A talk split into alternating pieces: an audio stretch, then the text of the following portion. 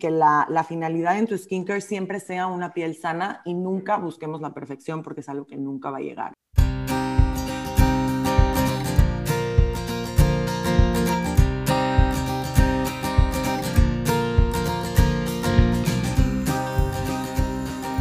Hola, bienvenidos a su podcast Entre Tomas. Yo soy Brenda. Y yo soy Abril. Y en el tema de hoy vamos a aprender un poco sobre el cuidado de la piel tal vez saquemos unos buenos tips para aplicar en nuestras rutinas. Y también vamos a conversar sobre cómo cuidarnos a nosotras mismas y nosotros mismos em, dentro de lo que es nuestra salud mental en el proceso de cuidar nuestra piel. Hay una línea muy delgada entre buscar darle la mejor nutrición y cuidado a nuestra piel y obsesionarnos y que nos cause ansiedad o bajo autoestima, no tener la piel perfecta.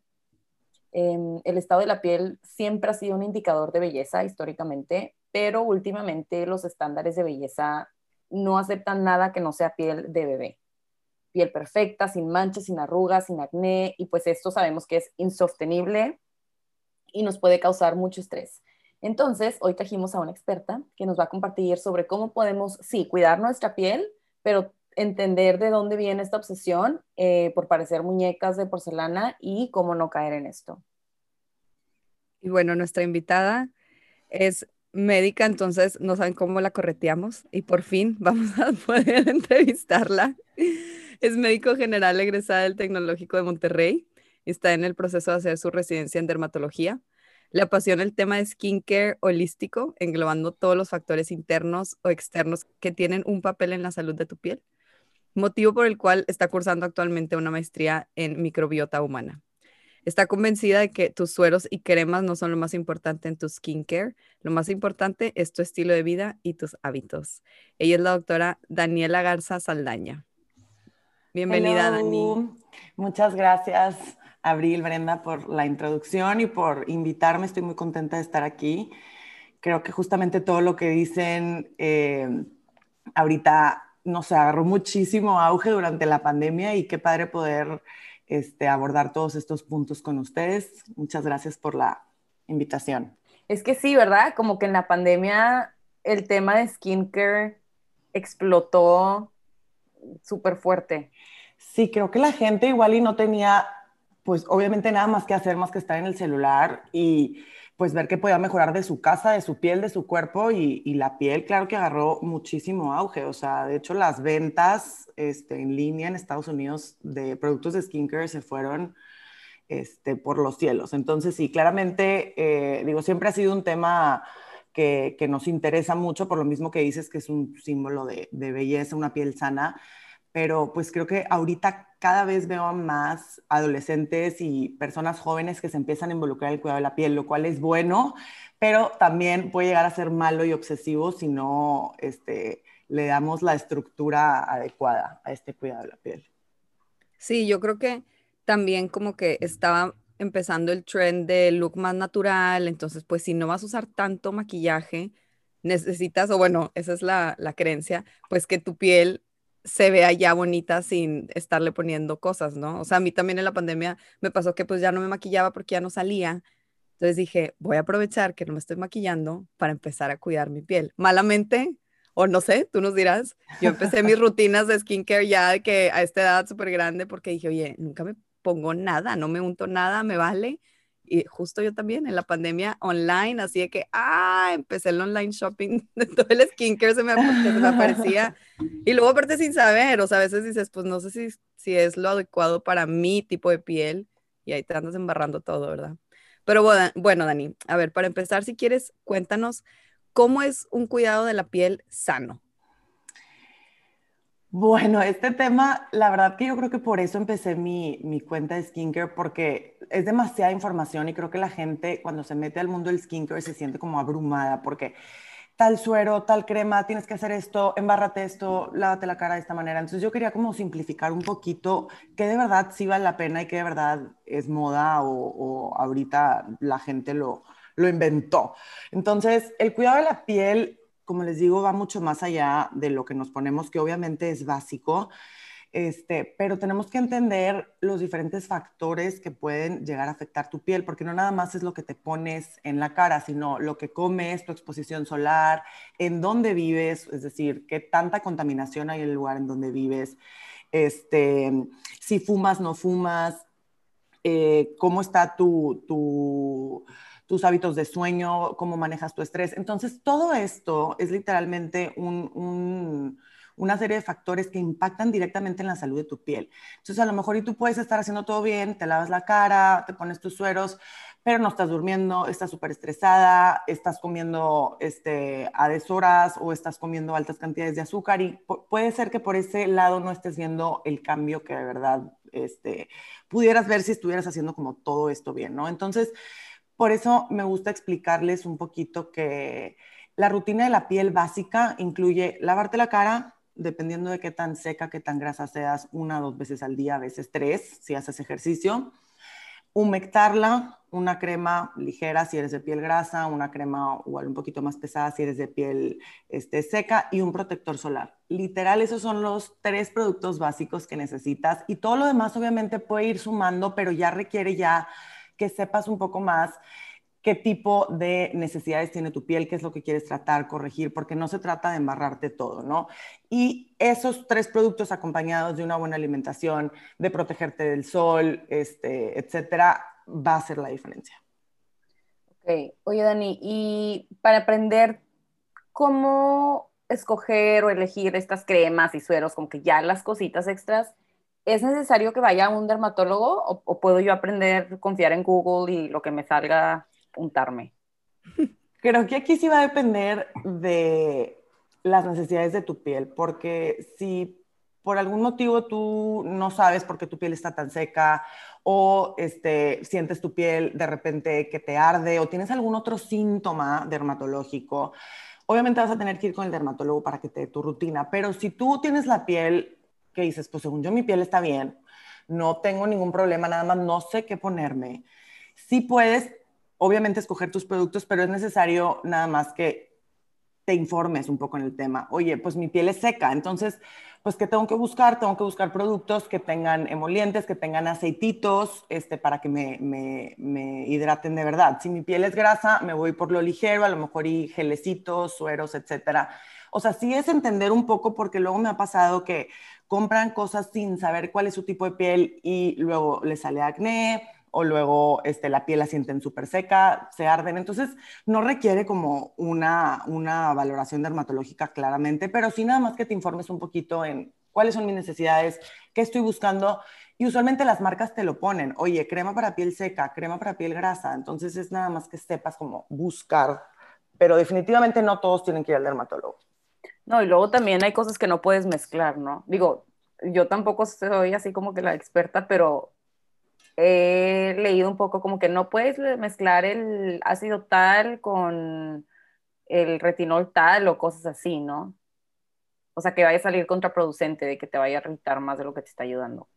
Sí, como les decía, esos ya son como pasos un poquito más, no quiero decir avanzados, pero sí que tienes que saber qué hace la molécula por tu piel, porque si tú te pones retinol pensando que porque el retinol es para todo mundo y porque todo mundo lo está usando y no sabes a qué porcentaje, no sabes cómo aplicarlo en la mañana y en la noche, puede que sí tengas efectos adversos y no le estés sacando provecho a la molécula pues tan buena que es el retinol si no sabes para qué es o cuándo o qué, que eso es lo que yo trato de explicarles en mis redes con videos, este, gráficas, hacérselos un poquito más sencillo porque hay tantos activos que puedes caer como en, en ya sea el miedo de que no sabes que mejor no me pongo nada, o sí, todos me gustan, me voy a poner todos, quiero los beneficios de todos, y tampoco es bueno. Dani, y hace poquito subiste un video que Brenda y yo por eso también habíamos querido hacer este episodio, por, por tanta obsesión que hay con tener la piel perfecta, la, la piel de bebé, pues ahorita todos los trends de, de todo el skincare y todos los tratamientos, etcétera. ¿Tú de dónde crees que viene esta necesidad? O sea, de, que no se vea ni una cicatriz, no se vea ni una arruga, cubrir todo el acné, las manchitas. Digo, y menciono lo de tu video porque me llamó mucho la atención que tú, siendo dermatóloga y con todos los tips y todo lo que subes, dijiste así como, oigan, a ver, o sea, esa es una piel normal, o sea, la piel tiene poros y la piel tiene manchas y, o sea, fue que, wow, pues es que sí, y todos estamos buscando este, esta perfección. Pues creo que va del, o sea, de la mano con, con, los estándares de belleza que nos ponen en todos lados, en redes sociales, revistas, televisión, etcétera, de querer tapar las imperfecciones, de querer corregir con Photoshop, de querer este, que todo se vea perfecto. Entonces, pues obviamente nos, nos enseñan eso desde muy chicas y eso es lo que aspiramos a hacer, cuando en realidad nadie nos explica que una piel normal tiene poros, una piel normal tiene textura, puede tener una que otra mancha. Obviamente existe ya, oye, ¿en, en qué nivel ya es acné y en qué nivel es lo aceptable porque tengo mi periodo y mi síndrome premenstrual me va a sacar uno, dos, tres granitos. Entonces, yo les quise compartir un poco de mi historia porque yo fui esa niña, yo iba a dermatólogos, este, tenía contacto con muchos médicos en la escuela de medicina y yo les decía, a ver, es que tengo poros, ¿qué hago? ¿Qué me pongo? ¿Qué, qué láser? ¿Qué peeling? ¿Qué me hago? Y a mí nadie nunca me dijo, oye, es que los poros no se te van a quitar. Los poros son parte de tu piel. A mí me hubiera gustado que me lo dijeran porque yo este, dañé muchísimo la barrera de mi piel en el proceso de, de, de ese momento en el que estoy ahorita, tratando de buscar algo que nunca iba a llegar, porque mis poros naturalmente son visibles. Obviamente hay ciertas cosas y activos que te pueden ayudar a mejorarlos, pero sí quitar definitivamente esa expectativa de que la piel de bebé es la piel que todos debemos de tener, porque eso es completamente falso. Desafortunadamente la genética rige la mayoría de, de, cómo se ve nuestra piel y a lo mejor tú puedes ver a tu amiga y decir, pero es que ella porque no tiene poros. Pues es lo mismo, es porque ella tiene ojos verdes y yo no, porque ella es alta y yo no, es lo mismo, o sea, tu, tu genética este, va a determinar qué tan visibles son tus poros o no hay ciertas cosas que pueden ayudar, pero hay un límite. Entonces eso es lo que yo les quería como transmitir, de que, oigan, no todo el mundo va a poder tener la piel perfecta. Este, y es normal, hagan pases con eso y creo que eso a mí me ayudó mucho a, ya buscar nada más como la salud de mi piel, oye, que mi piel se, se, vea sana, se sienta bien, que no esté irritada. Esa es la finalidad, una piel sana, no una piel perfecta.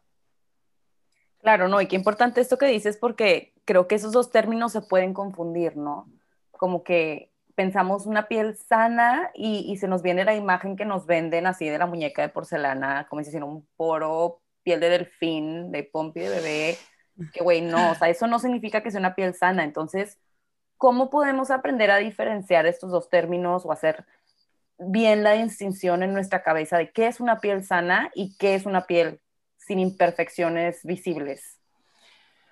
Existen muchos tipos de, de obviamente afecciones dermatológicas que tú puedes presentar y a lo mejor no saber que es algo que debes de tratar. Por ejemplo, la piel que tiene rosácea. La rosácea es una enfermedad de la piel crónica en la que la piel es muy sensible, se irrita por múltiples estímulos, literalmente sol, comida picosa, alcohol, etc. Entonces esas pieles siempre son como muy reactivas, se prenden, se encienden, parece que te estás quemando la cara, te salen granitos y tú dices, ay, pues cuando no tengo los brotes tengo una piel sana, pero luego de repente no. Obviamente ahí eso ya es una enfermedad dermatológica. Entonces tú tienes que irte a, consultar y te van a dar un tratamiento y, y, probablemente vas a mejorar, pero a lo mejor y nunca se te va a quitar del todo porque la rosácea no, no se cura, solo se controla.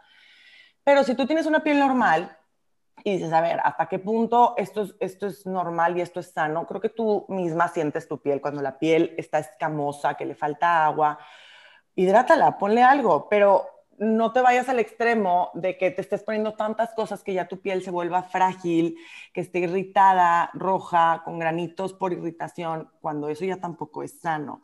Entonces, si hay como una línea, como, pues no quiero decir delgada, pero sí la puedes este, sobrehacer. O sea, tú puedes sobrehacer tu rutina buscando una piel sana y eso daña la barrera de tu piel. Tantos productos, tantas cosas, tantos activos eso va a dañar la barrera de tu piel. Entonces yo siempre les digo, oigan, menos es más.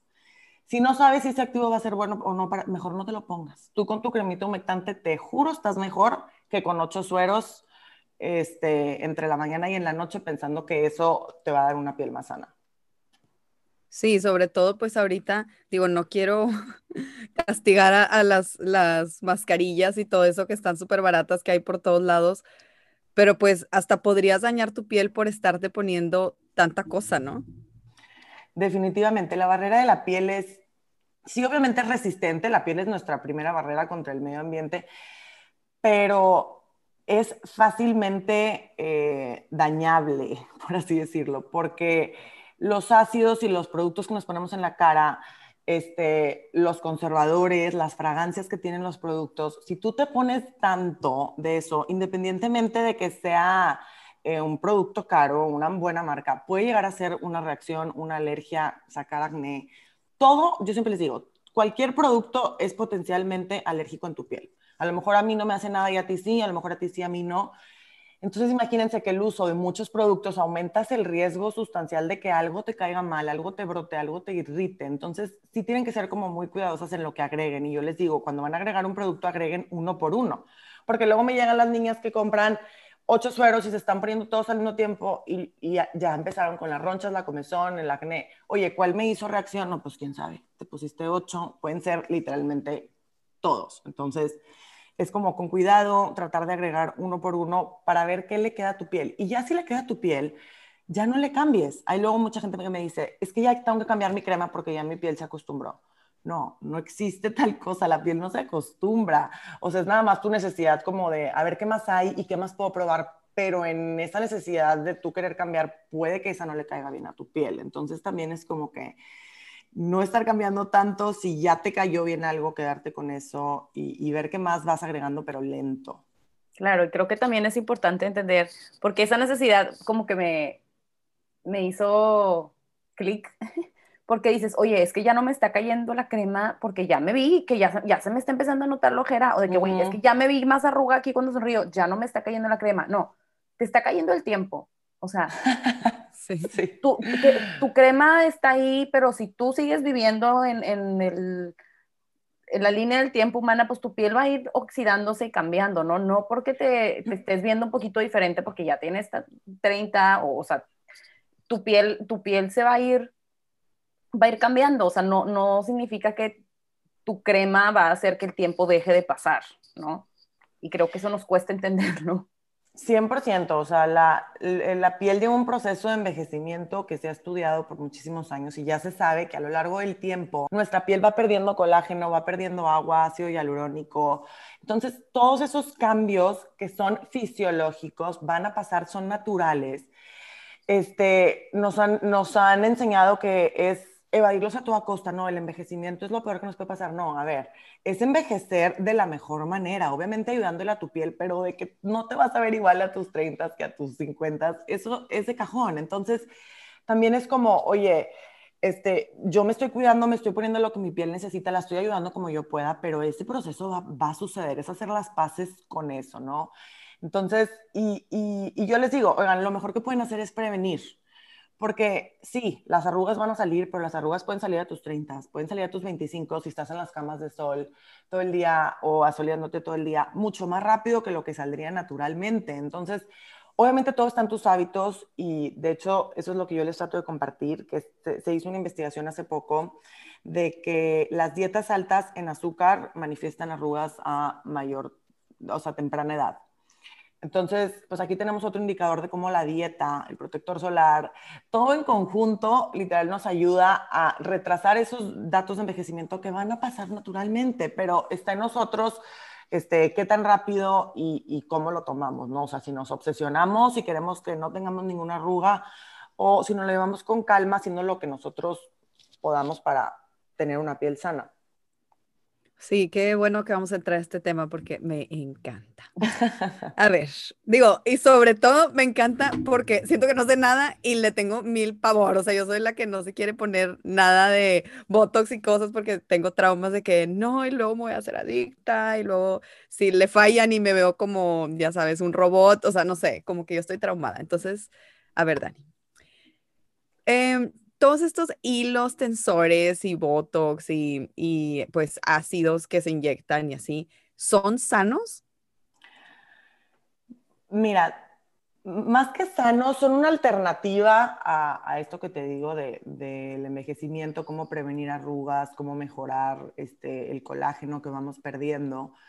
Y todas estas técnicas este, pues ya llevan tiempo. Bueno, el Botox ya lleva muchísimo tiempo, los hilos un poco menos, pero siempre va a haber cosas nuevas, o sea, y van saliendo cosas este, cada día que, que, que nos pueden ayudar a retrasar el envejecimiento. Pero el Botox yo creo que es uno de los temas que más se habla porque hay mucha desinformación de lo que es el Botox. Me ha tocado ver a gente que dice, ay no, es que ya está toda botoxeada y se refieren a que está toda operada o que tiene la cara este, deforme por, alguna, o sea, por algún procedimiento u otro.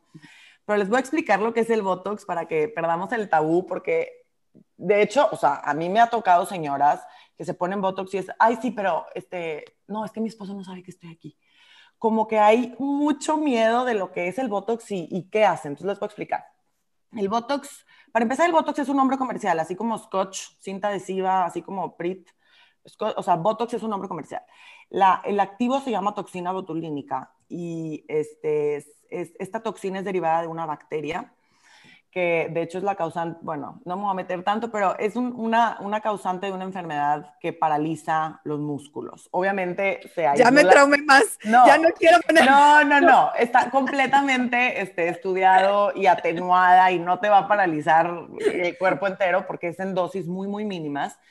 Pero básicamente lo que hace es bloquea esta, esta transmisión que los nervios le dan a tus músculos para que se contraigan. Entonces, al bloquear, el músculo puede quedar debilitado o paralizado dependiendo de la cantidad de Botox que tú te pongas. Eso es todo. O sea, ese es el efecto que tiene el Botox. El, Botox no da volumen, el Botox no te va a dar unos pómulos prominentes. No. Entonces, este, entender cómo funciona el Botox nos va a ayudar a, a ver cómo nos puede ayudar esto, porque si obviamente no estamos moviendo la cara, las arrugas dinámicas o las arrugas que hacemos con las expresiones del día a día no se van a marcar tanto. Entonces aquí entra la cosa como de Botox preventivo, de si me lo tengo que poner, de si me voy a hacer adicta. Ahora, el, uno de los efectos adversos, que bueno, no es tanto efecto adverso, sino es un error en la administración. Si la persona que te lo está poniendo no conoce bien la anatomía de, de, los músculos faciales o inclusive tú una misma, un mismo lado puede ser más fuerte que otro, tienen que tener conocimiento ¿no? de la anatomía porque puedes quedar asimétrica, es decir, a lo mejor una ceja más arriba que otra si no te lo saben poner bien. Ese es como el, lo peor que te puede pasar, ¿no? Porque fuera de eso, efectos adversos a largo plazo no hay. El Botox es de los medicamentos más seguros si te lo ponen bien, ¿verdad? Porque de que puedes quedar chueca, puedes quedar chueca. Pero a final de cuentas, este efecto dura tres, cuatro meses y, y ya, se acabó. Ojalá, ojalá. O sea, es algo que se, perdóname, o sea, es algo como que, que, que, se absorbe, o sea, no es algo que te incrustan ahí en la piel, sino se va desapareciendo, no sé cómo decirlo, o sea, deja se reabsorbe. deja de ser activo. Imagínate que estas, estas toxinas se unen y bloquean la señal. Entonces, este, pasa el tiempo y la señal dice, oye, o sea, rúmbale, ya, bye, ya no funcionas. Y vuelve, vuelve a empezar la señal normal como en los músculos. Entonces, este, no es para siempre, ya quisiéramos que fuera para siempre, se te va a quitar. Este, pero es un muy buen método, la verdad que la gente le tiene miedo, yo creo que por, por la, porque hay muchos procedimientos cosméticos y a lo mejor los pueden mezclar y pensar que el Botox es relleno o, no sé, que el Botox es como la cirugía plástica y, nada que ver. A mí lo que me da miedo del Botox, más que como una, un efecto secundario o adverso, porque sé que realmente es inofensivo para tu cuerpo a la larga, ¿no? Es como que comprarme la idea, como que hacerme parte del club de que... no, que esto es tabú, es tabú, hazte parte del club. ¿Sabes? Como que siento que, o sea, yo sí me pongo cremas y en la noche y en el día, pero hasta ahí, o sea, para mí decir como que me voy a... Es que es lo mismo que, te, que, que, les digo, o sea, es un tabú. La gente no le, no le dice a sus esposos, o sea, las señoras es tipo, no, pero que no sepa y tipo lo va a pagar con efectivo para que no vea que se lo carga la tarjeta. o sea, es la cosa más normal del mundo y, y, y bueno, eso es lo que yo trato de como informarles, de que no porque te pongas Botox eres más ni menos, ni, o sea, es... Pero digo como que, a ver, pues estás quitándole a tu cara la oportunidad de moverse libremente y estás dedicando las expresiones, sí, o sea, si me estuvieran viendo, estoy tipo bailando con mis cejas, pero además, como que es natural, o sea, vas a envejecer, se te van a marcar las orgullas. Claro. es el tiempo de tu cara, ¿por qué? O sea, esta necesidad de de tener el tiempo de la cara no, es algo que no quiero. No, y definitivamente no es para todo el mundo. Hay gente que no le molesta, pero sí hay gente que dice, ¿sabes qué? Pues si puedo, evitar que se me marque, porque hay gente que tiene muy fuerte el músculo de esta zona. Entonces me dice, esta zona del entreceja. Perdón. Ah, perdón, esta zona del entrecejo. Entonces, este, ellos dicen, ¿sabes qué? A mí me molesta porque tengo una raya chueca, o sea, del lado derecho tengo una raya, en la otra no. Pues mejor me lo pongo y ya no se me nota y soy feliz. O sea, es, es, lo mismo que como si te quieres pintar el pelo, que como si quieres traer las uñas largas o no. Oye, pues yo no quiero que se me noten las arrugas, va. Oye, yo sí, va. O sea, ambos son válidos. A final de cuentas, el Botox sí te puede ayudar a reducir la, la, la aparición de estas arrugas dinámicas pero de que tienes que estarlo haciendo seguido, tienes que estarlo haciendo seguido, que luego eso es lo que la gente me dice, pero es que ya me voy a casar con el Botox para siempre. Pues no tienes que ponértelo rigurosamente cada tres meses, puedes hacerlo cada seis o cada ocho, o de repente si tienes algún evento, no sé, o sea, no es como algo que tengas que hacer porque si no, ya ni modo, ya te metiste al tren del Botox, ahora sí ya te casaste para siempre, oye, no me gustó, o ya no quiero invertir, o sabes que ya voy a, embrace it, ¿sabes? O sea, también es válido, no es como que una vez que empiezas tienes que seguirle para siempre. Claro, y creo que también tiene que ver con tu estilo de vida y, y como lo que, o sea, tú, sí, tu estilo de vida, ¿no? Por ejemplo, a mí me pasó varias veces en el trabajo que sentía que me veía muy chiquita y no me tomaban muy en serio. Entonces, siento que parte de eso también es como la gente que somos, ay, no, me quiero ver de 22 para siempre, de que, güey, claro que no, quiere ser una adulta, quiere ser una adulta, o sea, ¿por qué la necesidad de querer ser una niñita para ah. siempre? Pero bueno, eso ya es cada quien. Sí, aparte, creo que es más eso, como que lo estés haciendo consciente, informada y por las razones correctas, o sea, no correctas, pero no por, por tanta inseguridad o por que, no sé, eh, presión social o porque las redes o que te quiera más el novio, el esposo, o lo que sea, o sea, que lo hagas realmente porque dices, pues sabes que eso me va a hacer a mí sentir mejor, me va a hacer que, que, me, sienta, sana. Sí, claro. Y luego también, o sea, el Botox, acuérdense, hay dosis. Entonces, si tú dices, sabes que yo no me quiero ver completamente paralizada, yo nada más quiero dejar de mover porque soy muy expresiva y ya tengo las marcas aquí, digo, las arrugas muy marcadas de la frente, te puedes poner menos dosis o, lo que, o a lo que conocemos como baby Botox. El baby botox no es nada diferente, solamente te ponen menos dosis, es decir, no te paralizan por completo, solamente te dejan menos movimiento. Entonces, pues se ve más natural porque puedes mover tus cejas, pero menos. Entonces, digo, ya es dependiendo de lo que tú busques y es completamente opcional, ¿verdad? O sea, no es como que se necesita el botox, pero hay gente que, oye, le funciona, se sienten a gusto, me siento mejor, más joven, va. Pero entonces, o sea, paraliza el músculo, pero si ya está ahí la arruga marcada, no la va a quitar, porque mencionas que no es un relleno. No que la quite, pero nosotros constantemente estamos moviendo el músculo, entonces se queda marcado. Al relajar, se borra un poco, se atenúa. Ah. Pero no es de que si la arruga la tienes marcada muy profundo se te va a borrar, no. Solo al relajar el músculo, pues haz de cuenta que todo queda lisito, pero ya lo que está atrás pues ya quedó. Por eso entra esta nueva moda del Botox preventivo de, oye, pues todavía no tengo arrugas, voy a dejar de moverlo para que no se me hagan. ¿Y a, la, qué edad dirías tú que es como la mejor para empezar con el Botox preventivo? ¿O no hay? Depende de tu cara. Sí, exacto. Es, tiene que ser individualizado. Hay gente que tiene genética, ser muy, o sea, muy...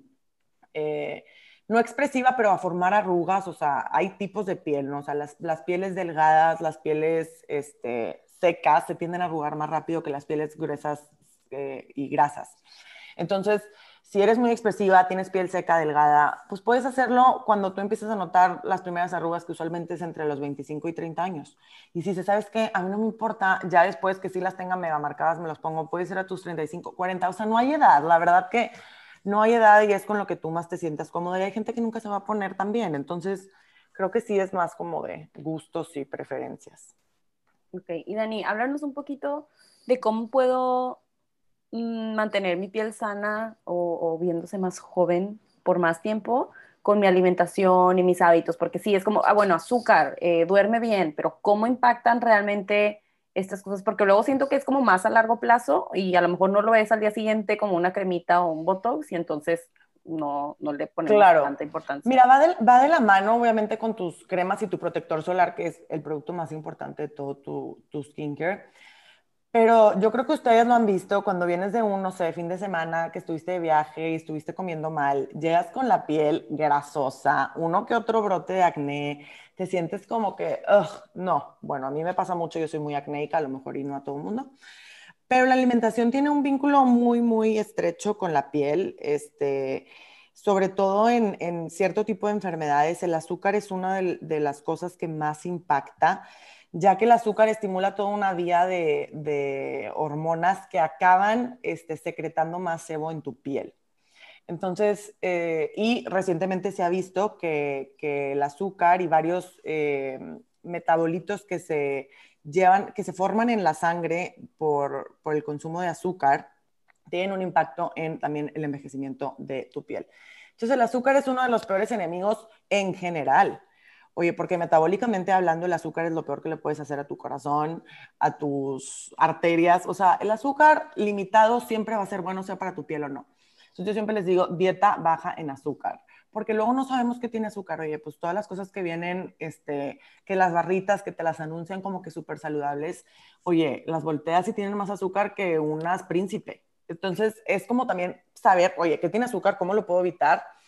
Que de hecho yo, yo, yo, iba a ser nutrióloga, por eso me encanta tanto este tema, yo me cambié de carrera. Entonces, este, me, me clavo mucho en, el tema de la alimentación.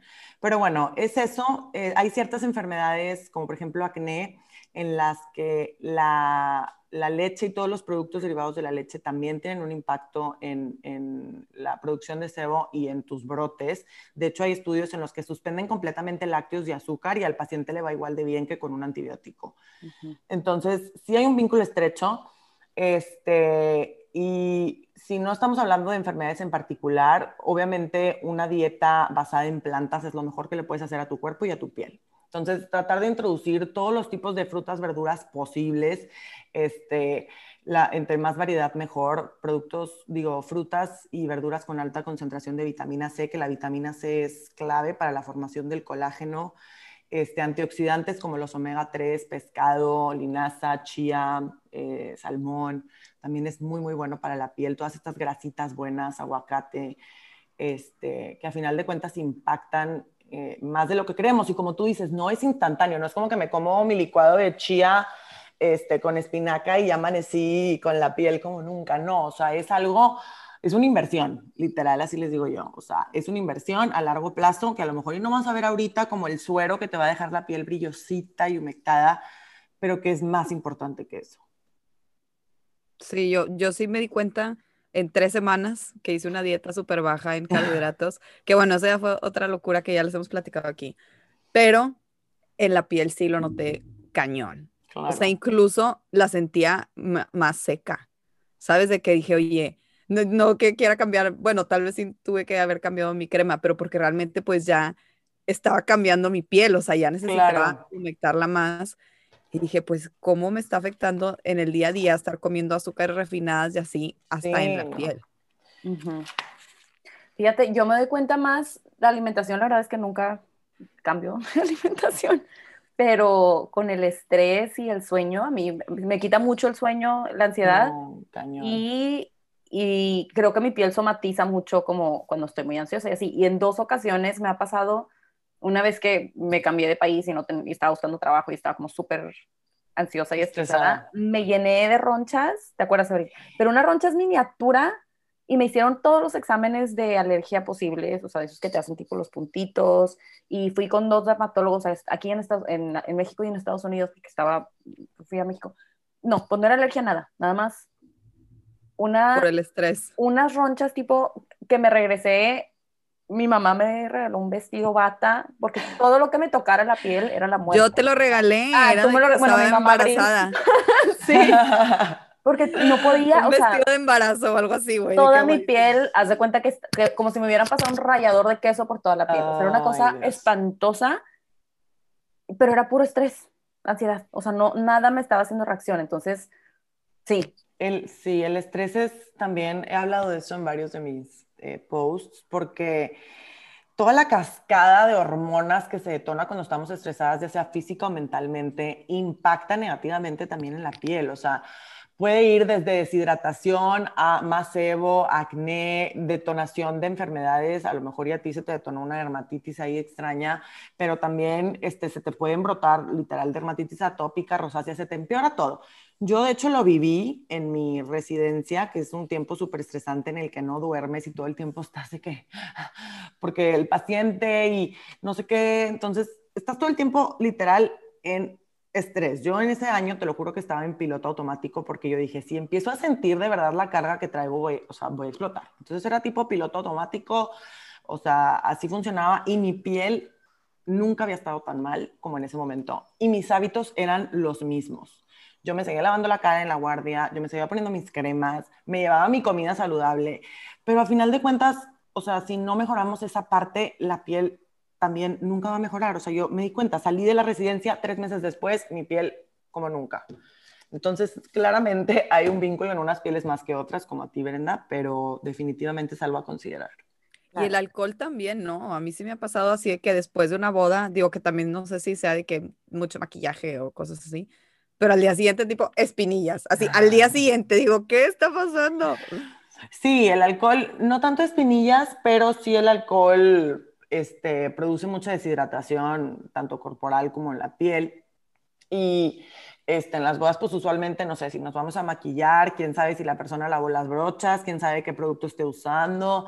A mí me pasaba siempre que me iba a pintar, desafortunadamente este, me salían granos, entonces yo dije, ¿sabes qué? Aquí está mi brocha y aquí está mi, mi, maquillaje, con esto me pintas, por favor. Yo porque soy muy acnéica, pero sí, definitivamente también las brochas y como todo lo que nos pasamos por la cara, pues está ensuciando. Entonces, claramente ese acúmulo de bacterias y suciedad es la receta perfecta para, para empeorar tu piel también. Claro.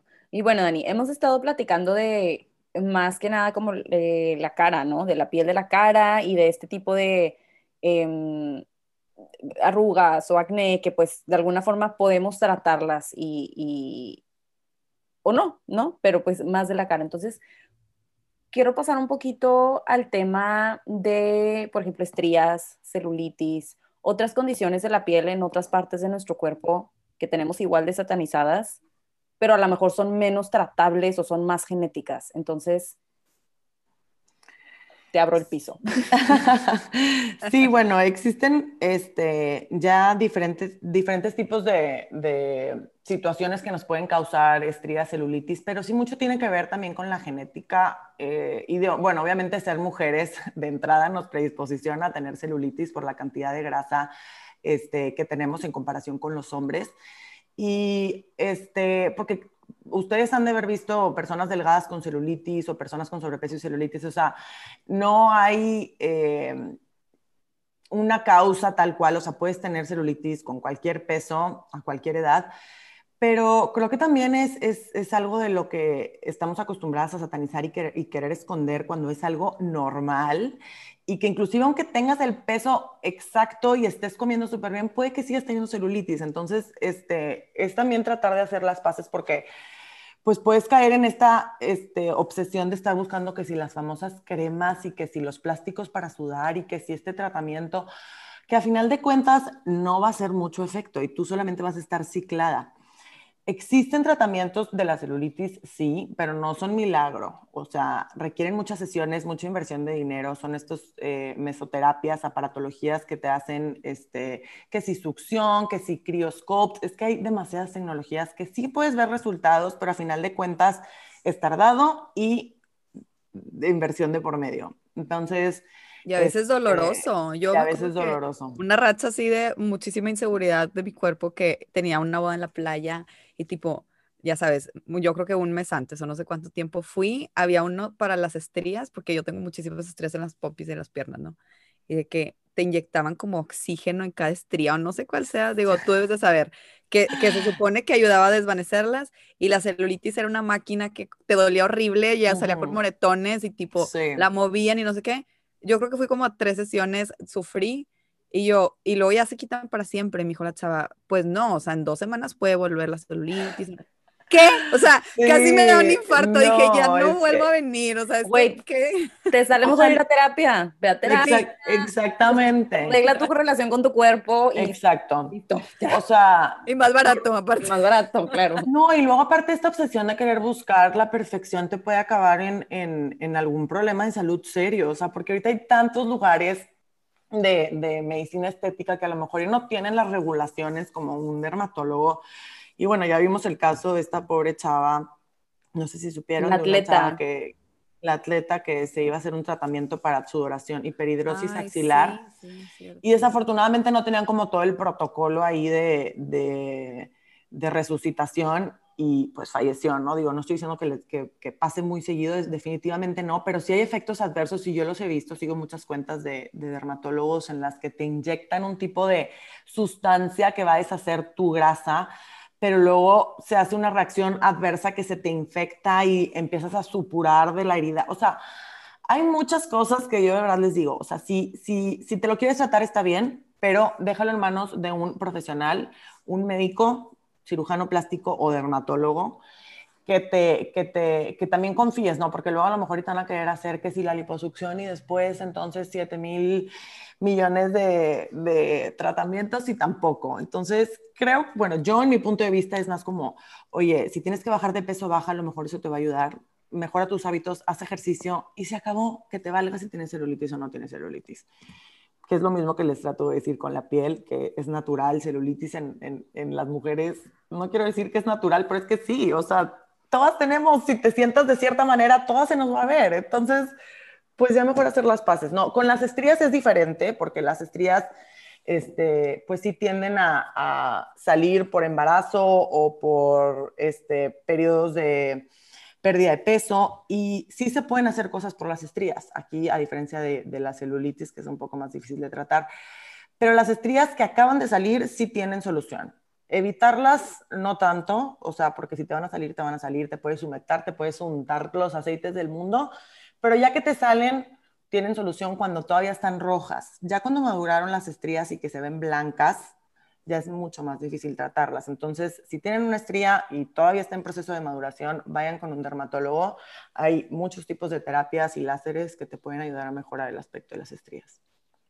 Oye, te iba a preguntar eso, si, si lo de las rojas y las blancas, porque no sabía si era de verdad. Entonces, sí, las rojas son como cuando acaba de salir y todavía puedes hacer algo por ella. Exacto. Ya cuando la estría está blanca, ya hay una pérdida este, de la densidad de la piel y ya está más difícil como recuperar el, el, el grosor, ¿no? Porque a final de cuentas es como un hundimiento. Pero este, sí hay, ¿eh? y la verdad, digo, no soy experta en tratamiento de estrías, pero sí me he puesto a investigar y he visto muy buenos resultados con varios tipos de láseres. Aquí en Monterrey hay muy buenas clínicas este, de, de, aparatología dermatológica y creo que sí es mejor ir antes porque luego, pues, ay, no, es que la crema que me recomendó no sé quién, no, es que mejor me voy a untar esto. No, basta, ve con un dermatólogo y que te empiece a tratar porque si ya maduró vas a batallar más. Sí, oye Dani, ¿y tú crees que toda esta obsesión por la piel perfecta y, y el skincare de piel de pompi bebé y así, es cultural. O sea, porque hemos visto que hay ciudades en donde, por ejemplo, en Monterrey sabemos que, o sea, es un exceso, ¿verdad? Aquí todo el mundo, todo se deja tatuada, perfección, botox, cara, boobies, pompa. Todo. Demasiado exceso, demasiado. Yo me acuerdo cuando fuimos a Colombia que igual era como en Medellín, o sea, donde más se veían y es conocido como que son las mujeres más bonitas, pero pues al mismo tiempo son las más producidas. Entonces, pues no sé, quiero saber tu opinión. O sea, ¿tú crees que es como cultural? ¿Es, es moda? Yo sí creo que tiene que ver con, con la cultura. Aquí en México, bueno, en Monterrey este, estamos acostumbrados a siempre dar la mejor cara y aunque la estés pasando fatal, o sea, la faceta ante todo. Y yo lo veo muy marcado aquí, pero sí creo que, que depende también de qué tan, tan tan en paz estés tú, porque pues obviamente aquí hay gente que le vale y dice, ¿sabes qué? Pues tengo grano ni modo, y, y, en otros lugares también. Pero sí definitivamente la cultura afecta y lo veo desde más chiquitas, o sea, ahorita me escriben niñas de 14, 15 años de que, Dani, ¿a qué horas eh, me puedo poner Botox? Y, cada vez es más temprano todo y cada vez se, se, están expuestas a, todo esto desde una edad más temprana. Pero, no sé, en Estados Unidos siempre he sentido que han sido más relajados con ese tema, como que siento que van un poco más avanzados en el, en el, en el tema del amor propio y... Pero el punto es que sí, yo creo que allá son un poquito más este, están un poquito más cómodas con su piel y si tienen granos les vale y lo he visto en, en, Instagram, todas estas personas que están como pasando por un proceso de tratamiento de acné y como que comparten su, su proceso. Oye, así estaba y ahora estoy así y acá no, acá ya solamente salen con la cara ya este, arreglada. como que así nací, yo nunca tuve acné. Exacto, yo nunca tuve acné y aquí aceptar que, que tuviste algún problema, que tuviste que tomar un tratamiento está como que, pues no sé, todo el mundo lo esconde. Yo, yo sí he visto eso, pero la verdad no, no, no estoy segura si sea algo como general o solamente de ahorita en la pandemia que se acentuó todo, no sé. Oye, me pasó algo muy, muy cagado en, un viaje que hice de trabajo en, a Tailandia y había, pues ya sabes que el skincare de Tailandia es, es como lo máximo, ¿no? Entonces veo esta tienda de cremas y todo esto y yo como, ay, voy a ver qué me compro. Entonces ahí entro y estoy viendo cremitas y cosas y llega una de las vendedoras de la tienda, me ve, pues claramente no hablo Thai, ¿no? Entonces me agarra como, ven, ven, ven, como, ay, yo sé lo que quieres, ven, ven. Entonces me jala y yo, no, pues estoy viendo estas. No, no, no, ven, ven, ven. Entonces me jala y me lleva al pasillo de cremas blanqueadoras. Mira, todas estas para ti. Me empiezo a sacar tipo cloro, güey, de que blanqueate. Y yo, no, no, no, gracias. Yo no me quiero blanquear, pero claramente es cultural, porque para ellos, pues, Claro. El blanco es un, es un eh, símbolo de estatus y de belleza. Entonces fue como, esta niña café obviamente viene a comprarse cremas blanqueadoras. Y fue como, wow súper cultural, un shock muy chistoso. Pues sí, o sea, como las, las coreanas que tienen de que el, la rutina de 10 pasos o no sé cuántos son y, y su piel así de que de porcelana está wow. Sí, y, y, me ha, lo he visto mucho viviendo fuera también, como con mi círculo cercano, pero también en, en general en, en, en, la sociedad, ¿no? O sea, aterrizar en Monterrey es ver toda la gente con una piel perfecta el pelo perfecto, o sea, una producción realmente a tope de, cine y sales como no, güey, o sea, nadie no es nadie se arregla tanto, ajá, nadie se arregla tanto. Siempre, yo también siempre lo veo, o sea, digo, oye, pues voy a ir a cenar, no sé, cuando me, me, o sea, cuando vas de viaje dices, ay, pues me voy a un restaurancito, me voy a arreglar el taconcito. Oye, la gente va en chanclas. Sí. Llegas y eres la más arreglada. Solamente en Monterrey la gente se produce de esa manera y creo que va de la mano con, con el, la, las expectativas que estamos creando para futuras generaciones de que, oye, te tienes que ver impecable siempre. O sea, un grano, mejor no salgas, mejor quédate en tu casa. Y, y, y creo que sí nos falta mucho como sociedad aquí en Monterrey, sí estamos como muy atrás en ese tema, pero bueno, yo espero que poco a poco podamos ir inculcando que es normal una que otra imperfección, tener acné, o sea, ya, aceptémoslo, hagamos las paces con eso y se los juro que vamos a estar más tranquilas todos y todos. Sí, sobre todo saber diferenciar como entre quiero estar sano y tener una piel sana también, pues, ahorita ya no hablamos de todo eso, pero también está eh, el cabello y las uñas y como que hay muchas otras partes del cuerpo que mm, igual y no es que quieras el cabello perfecto de anuncio, pero dices, oye, es que lo tengo muy reseco, esto es un síntoma de algo, o sea, ando mal en mis hormonas, mi, ya sabes, la tiroides o, o realmente pues me dañé el cabello por tanto decolorarlo, tanto sol, tanta playa. O sea, como que creo que es un, a ver, sí, buscar estar sana, estar bien, sentirte bien, que estés cómoda con, con, tu cuerpo, con tu cara, sin, sin que sea una necesidad de satisfacer las necesidades de otros o, querer encajar o, o, llenar un vacío ahí de, de, autoestima o de amor propio que no, que no y siento, siento que es fácil decirlo porque yo, yo he estado de los dos lados. Este, yo tuve acné muy severo de chica y, y yo ahorita lo digo como que sí, que te valga, no importa, pero oye, el peso psicológico de, de un acné, por ejemplo, es muy importante y a veces no, no le damos la debida atención. Eh, ahí, este, en Estados Unidos, las terapias usualmente son conjuntas con psicólogos, dermatólogos, como una terapia en conjunto, porque de verdad afecta mucho tu autoestima, tu estado de ánimo, y yo lo he vivido. Entonces, tampoco les quiero decir como que, ay, pues que te valga, porque sé lo que se siente. Obviamente debes de estar en un tratamiento y, saber que el proceso es lento, tratar de como hacer las paces con que eso te está pasando, pero sin dejar a, un lado la importancia de, del peso psicológico que tiene esta enfermedad, porque yo se los juro, yo lo viví, yo no quería salir, no quería hacer nada porque dije, no, o sea, me van a tachar. Y por más de que sea un, un miedo irracional, porque literal les, le va a valer, les va, no les puede importar menos si tienes o no acné, pero tiene un peso muy importante en, en tu autoestima y eso se ha sabido desde siempre. Entonces, digo, tampoco dejarlo a un lado si el adolescente o la adolescente está pasando por un mal momento, digo, tratar de apoyarlos, explicarles que es algo temporal, el acné se cura, pero sin dejar a un lado eso, que creo que también pues es importante y no debemos de minimizarlo. Claro, creo que es súper importante esto que dices, Dani. Yo también tuve mucho acné y también la sufrí en cuestión de autoestima, la espalda, mi espalda. O sea, me acuerdo muchos 15 que no salí, que no fui porque, güey, no había forma. O sea, no hay. Que te vieran la espalda, claro. No hay forma. Pero creo que es bien importante y, y aquí entra mi miedo de, de entrarle al Botox y a todos estos tratamientos y a los láseres, como que ser parte de ese movimiento, porque la realidad es que hay muy poca gente que tiene la oportunidad de pagar estas cosas. O sea, en muy pocos casos te lo va a cubrir el seguro y hay mucha gente que no tiene seguro privado para cubrir estas cosas. Entonces, siento que el seguir como, como impulsando o, consumiendo esta cultura de, hacer tratamientos para llegar a un estándar que naturalmente es difícil. O sea, para los adolescentes, muchos tienen acné, es normal. Y, y, y las pocas personas que tienen las oportunidades de buscar tratamientos súper caros para quitarse el acné, como que evitan que se normalice para todos los demás, ¿no? Y entonces dices, es que mis amigas no tienen, no, güey, sí tienen, nada más que han gastado millones, no millones, pero miles de pesos en, quitárselo, ¿no? Entonces siento que hay un, hay un problema, no de clasismo, pero como como que el, que no sea una posibilidad para todos no ayuda a que lo podamos trabajar más fácilmente en la parte eh, emocional y psicológica, ¿no? Entonces siento como que si tienes la oportunidad, qué padre, pero busca antes, o sea, realmente trabajarlo emocionalmente, psicológicamente, entender que es natural, liberarte de esa carga.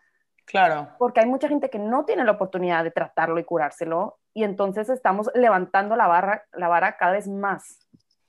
Que eso es algo que a mí me da mucha tristeza porque, o sea, el acné es una enfermedad que debería estar al mm. alcance de todos, poderse tratar y que te regalaran el medicamento tal cual como sucede en otros países. Y sí, porque daña muchísimo la autoestima. entonces, este, mi, mi, consejo es, si tienes acné, y estoy hablando de acné severo, o sea, no el barrito que te sale antes de tu periodo, o sea, acné inflamatorio, enterrado, pústulas, quistes, ¿no?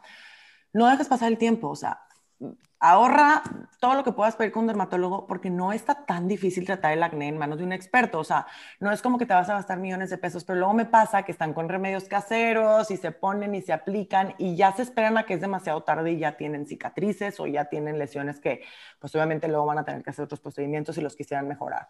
Entonces, si es un acné, importante, no te escondas, no te pongas aceite de tea tree, no te pongas mascarillas hechas en casa, mejor ve con un dermatólogo y antes, antes de que empeore, vas a poder ver resultados. Entonces, este, ojalá, como dices, pudiera estar al alcance de todos, pero pues sí, hay cierta gente que no tiene para ir al dermatólogo, no tiene, los medicamentos son caros, eh, entonces, pues ojalá estemos más cerca de, que todo el mundo pueda tratarse.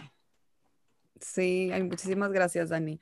Pues sí, qué padre esto que dices de que allá es acompañado a un psicólogo, creo que en todos lados debería de ser, porque pues es tu cara al mundo, ¿verdad? Igual y, 100%, sí, más allá de la vanidad, o sea, sí, sí te genera este, muchos problemas de autoestima y pues tú y yo Brenda, que lo hemos vivido, pues sabemos que no está nada padre. Entonces, yo se los juro, las entiendo y cuando me escriben, Dani, es que qué hago, es que ya no estés buscando, ve a consultar. O sea, yo, yo te puedo ayudar que sí que el jaboncito, pero necesitas una rutina individualizada. Entonces, mejor no pierdan su tiempo. Y necesitas ayuda psicológica, o sea, porque a lo mejor no se te va a quitar, no real, o sea, a lo mejor no, va a ser un proceso. Te vas a tardar tiempo, ajá, te vas a tardar tiempo en mejorar y no puedes poner tu vida en pausa pues, por algo así.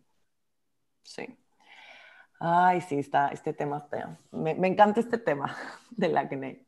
No, pero qué padre. La verdad es que teníamos un buen rato queriendo hacer este, este episodio y más que nada por esto, porque en la pandemia surgió tanto la, la, obsesión por el skincare y todas las mil filtros que hay, aplicaciones para que la cara se estire y no sé qué, dices, ya se, te estás comprando todo lo que ves en, en redes y en media. Pues, ni es verdad, o sea, están editadísimas, ¿verdad? Este, cada vez ya veo más gente de que no, sin filtro, que tu piel este, una piel sana, sea tu filtro, no sé qué.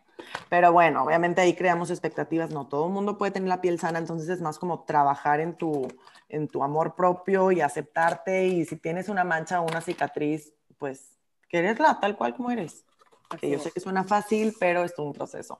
Eh, ya para cerrar, Dani, este, ¿qué consejo le darías a alguien que ha vivido desajustes o imperfecciones este, y pues tiene estos problemas de inseguridad eh, y de autoestima, además de ir al médico, como que como médica y como mujer que lo ha vivido, ¿qué les podrías decir?